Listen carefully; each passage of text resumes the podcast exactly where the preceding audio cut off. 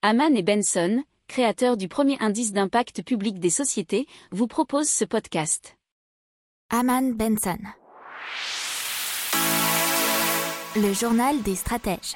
Et donc la France est restée pour la deuxième année de suite le pays le plus attractif pour les investisseurs en Europe, donc en 2020, et c'est un baromètre annuel qui est effectué par le cabinet Ernst Young.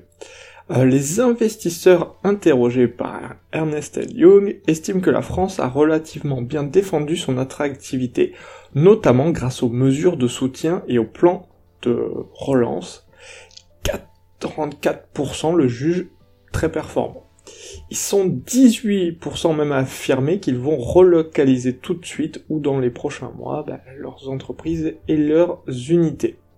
Alors que la France a connu 985 projets d'investissement étrangers en 2020. Alors c'est une petite baisse par rapport à 2019 et N'oubliez pas de vous abonner au podcast, mais pourquoi pas aussi à notre newsletter La lettre des stratèges qui est gratuite, vous en trouverez dans les infos de l'émission, mais aussi sur notre site internet Aman Benson Stratégie, rubrique média La lettre des stratèges.